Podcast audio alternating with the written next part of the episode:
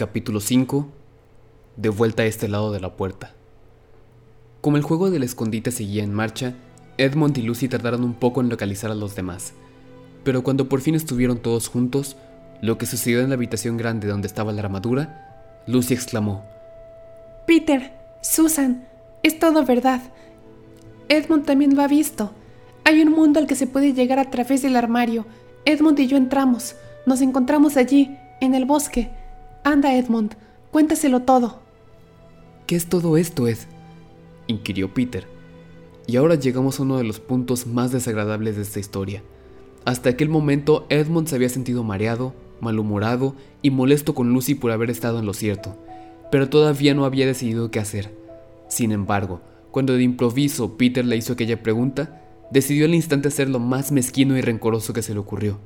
Decidió hacer quedar mal a Lucy. Cuéntanos, Ed, dijo Susan. Y Edmund les dirigió una mirada de tremenda superioridad como si fuera mucho mayor que Lucy, cuando en realidad solo se llevaban un año, seguida de una risita disimulada, y declaró. Sí, claro. Lucy y yo hemos estado jugando. Fingíamos que su cuento sobre el mundo del armario era cierto, solo para divertirnos. Claro, en realidad, allí no hay nada. La pobre Lucy echó una mirada rabiosa a su hermano y salió corriendo de la habitación. Edmund, que a cada minuto que pasaba se convertía en una persona más malvada, pensó que había conseguido marcarse un tanto, y se apresuró a añadir. Ya está otra vez. ¿Qué le sucede? Eso es lo peor de los niños pequeños. Siempre... Oye. Lo interrumpió Peter, volviéndose contra él con ferocidad. ¡Cállate! Te has comportado de un modo atroz con Luz desde que ella empezó esa tontería del armario, y ahora te dedicas a tomarle el pelo y hacer que vuelva a sacar a relucir el tema. Creo que lo has hecho simplemente para mortificarla. Eso son tonterías, repuso Edmund, estupefacto. Claro que son tonterías, dijo Peter. Esa es la cuestión. Lu estaba perfectamente bien cuando nos fuimos de casa, pero desde que llegamos aquí parece que a su cabeza le está pasando algo, o que se está convirtiendo en una mentirosa empedernida. Pero sea lo que sea, ¿qué bien crees que le harás si te dedicas a fastidiarla y burlarte de ella un día y animarla al siguiente? Yo pensaba... pensaba... empezó a decir Edmund, pero no se le ocurrió nada que decir. No pensabas nada, replicó Peter. Es simple ojeriza. Siempre te ha gustado aprovecharte de todos los que son menores que tú. En la escuela haces lo mismo. Vamos, déjalo, intervino Susan. Que se peleen ustedes dos no mejorará las cosas. Vayamos a buscar a Lucy. A nadie le sorprendió que cuando encontraron a la niña bastante más tarde, ésta mostrara huellas de haber estado llorando. Lo que le dijeron no sirvió de nada, porque ella se mantuvo firme en su historia. No me importa lo que piensen, y no me importa lo que digan. Pueden decírselo al profesor, o escribirle a mamá, o hacer lo que ustedes quieran. Sé que he conocido a un fauno allí y ojalá me hubiera quedado en ese lugar.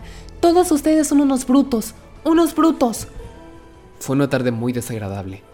Lucy se sentía desdichada y Edmund empezaba a darse cuenta de que su plan no funcionaba tan bien como había esperado.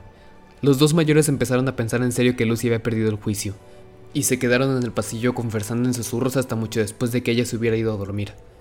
El resultado fue que a la mañana siguiente decidieron que irían a contarle todo aquello al profesor. Escribirá a papá si cree que Lucy le pasa algo importante, dijo Peter. Esto se nos escapa de las manos. De modo que fueron a llamar a la puerta del estudio y el profesor dijo, Adelante. Se levantó y les ofreció unas sillas, y les indicó que se hallaba a su disposición. Luego se sentó a escucharlos juntando las puntas de los dedos y sin interrumpir ni una vez, hasta que finalizaron todo el relato. Tras ello permaneció sin hablar durante un buen rato. Luego carraspeó y dijo lo último que ellos habrían esperado oír. ¿Cómo saben que la historia de su hermana no es cierta? Bueno, pues... empezó Susan, y a continuación se detuvo, Cualquiera podía ver la expresión del rostro del anciano que éste hablaba totalmente en serio, de modo que Susan se serenó y siguió. Pero Edmund dijo que solo estaban jugando. Esa es una cuestión, declaró el profesor, que desde luego hay que tener en cuenta, muy en cuenta. Por ejemplo, si me permiten que se los pregunte, ¿su experiencia los lleva a considerar a su hermano o a su hermana como el más digno de crédito? Quiero decir, ¿cuál es más veraz? Eso es lo más curioso al respecto, señor, dijo Peter. Hasta ahora yo habría dicho siempre que era Lucy. ¿Y qué piensas tú, chiquilla? inquirió el profesor, volviéndose hacia Susan. Bueno, respondió esta. En general, Yo diría lo mismo que Peter, pero lo que dice no puede ser cierto. Todo eso del bosque y el fauno. Eso es más de lo que yo sé, indicó el profesor. Y una acusación de mentir contra alguien a quien siempre han considerado sincero es algo muy serio, algo realmente serio. Teníamos miedo de que no estuviera mintiendo a propósito, indicó Susan. Pensábamos que a Lucy podría pasarle algo grave. ¿Locura, quieres decir? repuso el profesor con bastante frialdad. Ah, pueden estar tranquilos. Basta con mirarla y hablar con ella para darse cuenta de que no está loca. Pero entonces... dijo Susan y se detuvo, pues nunca había soñado que un adulto pudiera hablar como el profesor y no sabía qué pensar. Lógica, dijo el profesor en parte para sí mismo. ¿Por qué no enseñan lógica en las escuelas de hoy en día? Existen solo tres posibilidades. O bien su hermana miente, o está loca, o dice la verdad. Saben que no miente y resulta evidente que no está loca. Por el momento, pues, y a no ser que aparezcan más pruebas, debemos dar por sentado que dice la verdad. Susan lo miró con fijeza y se sintió muy segura por la expresión de su rostro de que no se burlaba de ellos. Pero, ¿cómo podría ser cierto, señor? Quiso saber Peter. ¿Por qué dices eso? inquirió el profesor. Bueno, por un motivo, siguió él. Si es real, ¿por qué no encuentra todo el mundo ese país cada vez que va al armario? Quiero decir, cuando miramos no había nada, ni siquiera Lucy vio algo entonces. ¿Qué tiene eso que ver? dijo el profesor. Bueno, señor, si las cosas son reales, están ahí todo el tiempo. ¿Ah, sí? insistió el anciano, y Peter no supo qué decir. Pero no hubo tiempo, protestó Susan. Lucy no tuvo tiempo de ir a ninguna parte, incluso aunque existiera ese lugar. Salió corriendo detrás de nosotros en cuanto estuvimos fuera de la habitación. Fue menos de un minuto, y afirmó haber estado fuera durante horas. Eso es justo lo que hace que su historia probablemente sea cierta, repuso el profesor. Si realmente hay una puerta en esta casa que conduce a otro mundo, y debo advertirles que esta casa es una casa muy extraña, y que incluso yo sé muy poco sobre ella, si como digo, penetró en otro mundo, no me sorprendería en absoluto descubrir que en el otro mundo el tiempo fuera distinto del nuestro, de modo que por mucho que estuvieras allí, jamás ocuparías parte de nuestro tiempo. Por otro lado, no creo que muchas niñas de su edad pudieran inventar algo así por sí mismas. Si hubiera estado fingiendo, se habría ocultado durante un lapso razonable antes de salir y contar su historia. Pero, ¿en serio está diciendo, señor? preguntó Peter, que podría haber otros mundos por todas partes, justo a la vuelta de la esquina, así como así? Nada es más probable, repuso él, quitándose los lentes para a continuación empezar a limpiarlos mientras murmuraba para sí. Me pregunto qué enseñan en la escuela. Pero, ¿qué podemos hacer? Quiso saber Susan, quien creía que la conversación empezaba a desviarse. Mi querida jovencita, contestó el profesor, viéndolos repentinamente los dos con una expresión muy perspicaz. Existe un plan que nadie ha sugerido aún y que vale la pena poner en marcha. ¿Cuál? inquirió ella. Intentar no meternos donde no nos llaman, declaró él, y ese fue el final de aquella conversación. Después de aquello, las cosas fueron mucho mejor para Lucy.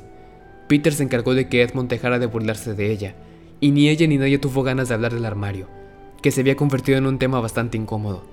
Así pues, durante un tiempo, pareció como si todas las aventuras fueran a terminarse, pero no iba a ser así.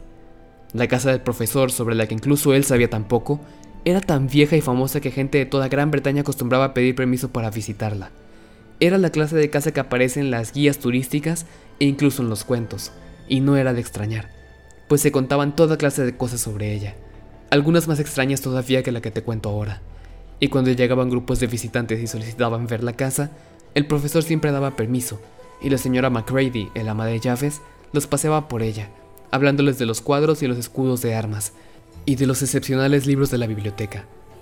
A la señora McCready no le gustaban los niños, y no le gustaba que la interrumpieran cuando contaba a las visitas las cosas que sabía. Por ese motivo, casi desde el primer día, había dicho a Susan y a Peter, junto con muchas otras instrucciones, por favor, recuerden que deben mantenerse apartados siempre que acompañen un grupo a visitar la casa. Como si alguno de nosotros deseara desperdiciar la mitad de la mañana arrastrándose por ahí con una multitud de adultos desconocidos. Había comentado Edmund entonces, y los tres pensaban lo mismo. Así fue como las aventuras volvieron a iniciarse por tercera vez. Unas cuantas mañanas más tarde, mientras Peter y Edmund contemplaban la armadura y se preguntaban si podrían desmontarla, las dos niñas entraron corriendo en la habitación y anunciaron: ¡Cuidado! Aquí viene McCready y con un grupo enorme. Hay que desaparecer, dijo Peter. Así que los cuatro se marcharon por la puerta situada en el otro extremo de la habitación. Pero cuando salieron a la habitación verde y desde allí a la biblioteca, oyeron repentinamente voces por delante de ellos, y comprendieron que la señora McCready debía estar conduciendo al grupo de visitantes por la escalera trasera, y no por la escalera principal, como ellos habían supuesto. Después de eso, tanto porque perdieron la cabeza, o porque la señora McCready intentaba atraparlos, o porque alguna magia de la casa había despertado y los empujaba hacia Narnia, lo cierto fue que apareció como si el grupo los fuera siguiendo a todas partes. Hasta que por fin Susan dijo, ¿Qué lata estos turistas?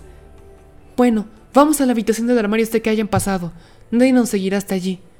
Sin embargo, nada más entrar, oyeron voces en el pasillo, y luego alguien que hurgaba en la puerta. Finalmente, el picaporte empezaba a girar. ¡Rápido! indicó Peter. No hay ningún otro sitio. Y abrió de par en par la puerta del armario. Los cuatro se introdujeron apresuradamente en su interior, y se sentaron allí, jadeantes en la oscuridad. Peter sujetó la puerta, pero sin cerrarla por completo, pues desde luego recordó como cualquier persona sensata que uno no debe jamás, jamás encerrarse en un armario. Capítulo 6 En el interior del bosque. Ojalá McCready se dé prisa y se lleve a toda esa gente, dijo al cabo de un rato Susan. Empiezo a sentir unos calambres horribles. Y qué asqueroso es el olor a bolas de alcanfor, observó Edmund. Supongo que los bolsillos de esos abrigos están llenos de bolitas, indicó Susan. Para mantener alejadas a las polillas. Algo se me está clavando en la espalda, se quejó Peter. ¿Y verdad que hace frío? inquirió Susan. Ahora que lo mencionas, sí que hace frío, dijo Peter. Y caramba, además esto está húmedo. ¿Qué le pasa a este lugar? Estoy sentado en algo húmedo y cada vez está más mojado. Se incorporó con dificultad. Salgamos, sugirió Edmund. Se han ido. ¡Au! exclamó Susan repentinamente, y todos le preguntaron qué sucedía. Estoy sentada contra un árbol, anunció a continuación. Y miren, empieza a clarear. Por allí. Por Júpiter, tienes razón, dijo Peter. Y miren allí, y allí. Hay árboles por todas partes, y esta cosa húmeda es nieve. Vaya, creo que al final hemos ido a parar al bosque de Lucy. Y entonces ya no les cupo la menor duda. Y los cuatro niños parpadearon bajo la brillante luz de un día de invierno. A su espalda había abrigos colgados en perchas. Frente a ellos, árboles cubiertos de nieve. Peter se volvió inmediatamente hacia Lucy. Me disculpo por no haberte creído, dijo. Lo siento. ¿Nos damos la mano? Desde luego, asintió ella y le dio la mano. ¿Y ahora qué hacemos? intervino Susan. ¿Hacer? inquirió Peter. Pues ir a explorar el bosque, claro. ¿Qué? se quejó Susan, dando patadas en el suelo. Hace mucho frío. ¿Por qué no nos ponemos uno de esos abrigos? No son nuestros, respondió Peter en tono dudoso. Estoy segura de que a nadie le importará, declaró Susan. No es como si quisiéramos llevárnoslos de la casa. Ni siquiera los vamos a sacar del armario. No había pensado en eso, Sue, dijo Peter. Desde luego, tal como lo expones, tienes razón. Nadie puede decir que has robado un abrigo mientras no salga del armario donde lo has encontrado. Y supongo que todo este país está dentro del armario. Pusieron inmediatamente en práctica el muy sensato plan de Susan. Los abrigos eran demasiado grandes para ellos, de modo que les llegaban hasta los talones, y una vez puestos, se parecían más a mantos reales que a abrigos propiamente dichos. Sin embargo, todos se sintieron mucho más arropados, y pensaron que tenían mejor aspecto con su nuevo atuendo y que estaban más en consonancia con el paisaje. Podemos fingir que somos exploradores árticos, sugirió Lucy. Esto ya resulta bastante emocionante sin tener que fingir nada, declaró Peter, mientras encabezaba la marcha hacia el interior del bosque. Había gruesos nubarrones oscuros sobre sus cabezas, y parecía que iba a nevar aún más antes de anochecer. Y digo yo, intervino entonces Edmund, ¿no deberíamos dirigirnos un poco más a la izquierda? Es decir, si es que nos encaminamos hacia el farol. Había olvidado momentáneamente que debía fingir no haber estado nunca en el bosque, y en cuanto las palabras surgieron de su boca comprendió que se había delatado. Todos se detuvieron, todos lo miraron con asombro. Peter lanzó un silbido.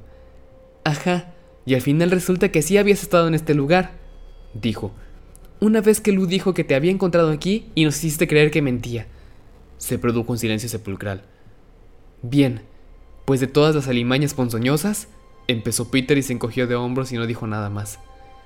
Realmente no parecía que hubiera nada más que decir, y al poco tiempo, los cuatro reanudaron el viaje, pero Edmund iba diciendo para sí, ya me las pagarán todos ustedes por esto, pandilla de ingreídos y presumidos pedantes. ¿Y a dónde vamos, si puede saberse? Preguntó Susan, principalmente para cambiar de tema de conversación.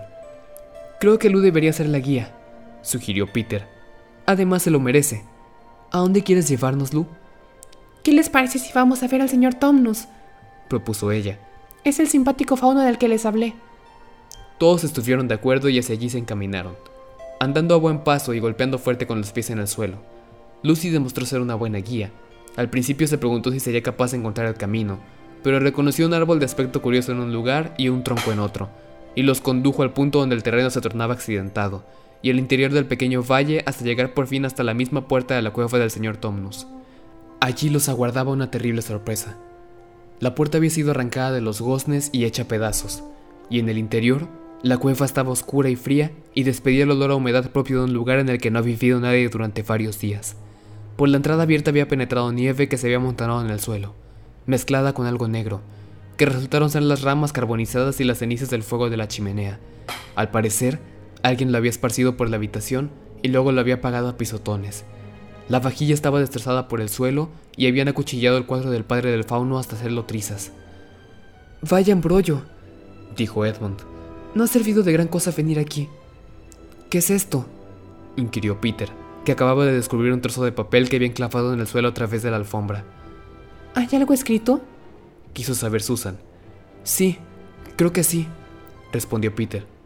Pero no puedo leerlo con tan poca luz. Salgamos al aire libre. Salieron todos a la luz del día y se amontonaron alrededor del niño mientras éste leía en voz alta lo siguiente. El anterior ocupante de este lugar, el fauno Tomnus, está bajo arresto y aguardando juicio por la acusación de alta traición contra su majestad imperial Jadis, reina de Narnia, castellana de Keir Paravel, emperatriz de las Islas Solitarias, etc. También se le acusa de haber dado alimento a los enemigos de dicha majestad, haber alojado espías y confraternizado con humanos. Firmado Mogrim, capitán de la policía secreta. Larga vida a la reina.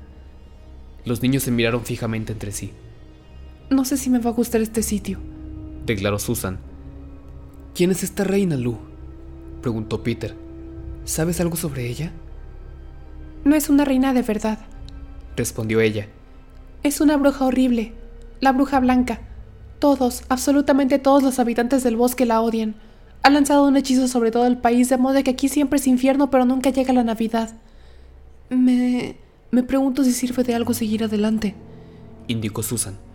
Quiero decir que este lugar no parece precisamente seguro, y tampoco creo que resulte muy divertido. Además, cada vez hace más frío, y no hemos traído nada para comer. ¿Y si regresáramos a casa? No, no podemos, contestó Lucy de repente. ¿No se dan cuenta? No podemos regresar a casa tan tranquilamente después de haber visto esto. Por mi culpa el pobre fauno se ha metido en este lío. Me escondió de la bruja y me mostró el camino de vuelta.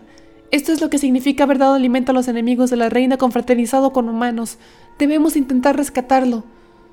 Pues no creo que podamos hacer mucho, exclamó Edmund. Si ni siquiera tenemos comida. Cállate, ordenó Peter, que seguía muy enojado con su hermano. ¿Qué piensas tú, Susan? Tengo la horrible sensación de que Lu tiene razón. No quiero dar ni un paso más y pienso que ojalá no hubiéramos venido nunca. Pero creo que debemos intentar hacer algo por el señor, como se llame. Quiero decir, el fauno. Eso mismo pienso yo, declaró Peter. Aunque me preocupa que no tengamos comida. Yo votaría porque regresáramos y preparásemos una bolsa con comida. Pero no existe ninguna certeza de que podamos volver a este país una vez que hayamos salido de él. Creo que debemos seguir adelante. Yo también, dijeron las dos niñas a la vez. Si al menos supiéramos dónde está encarcelado el pobre fauno, dijo Peter. Todos se preguntaban qué hacer a continuación cuando Lucy exclamó. Miren, ahí hay un petirrojo, con el pecho de lo más colorado. Es el primer pájaro que he visto aquí. Lo juro. Me pregunto si los pájaros hablan en Narnia. Parece que quiere decirnos algo. Se volvió entonces hacia el petirrojo y dijo: Por favor, ¿puedes decirnos a dónde han llevado Tomnus el fauno? Mientras lo decía, dio un paso en dirección al pájaro, y este echó a volar al instante, pero solo hasta el siguiente árbol. Se quedó posado allí y los contempló con suma atención como si comprendiera todo lo que habían estado diciendo. Casi sin darse cuenta de que lo hacían, los cuatro niños dieron un paso o dos hacia él. Ante aquello, el petirrojo volvió a alzar el vuelo de nuevo hasta el siguiente árbol, y de nuevo los miró con mucha atención. Y puedo asegurar que no se podría haber encontrado otro petirrojo con un pecho más encarnado o con unos ojos más brillantes. ¿Saben? indicó Lucy. La verdad es que Gloria quiere que lo sigamos. Me da la impresión de que así es, corroboró Susan. ¿Qué crees tú, Peter? Bueno, podríamos probarlo, respondió él.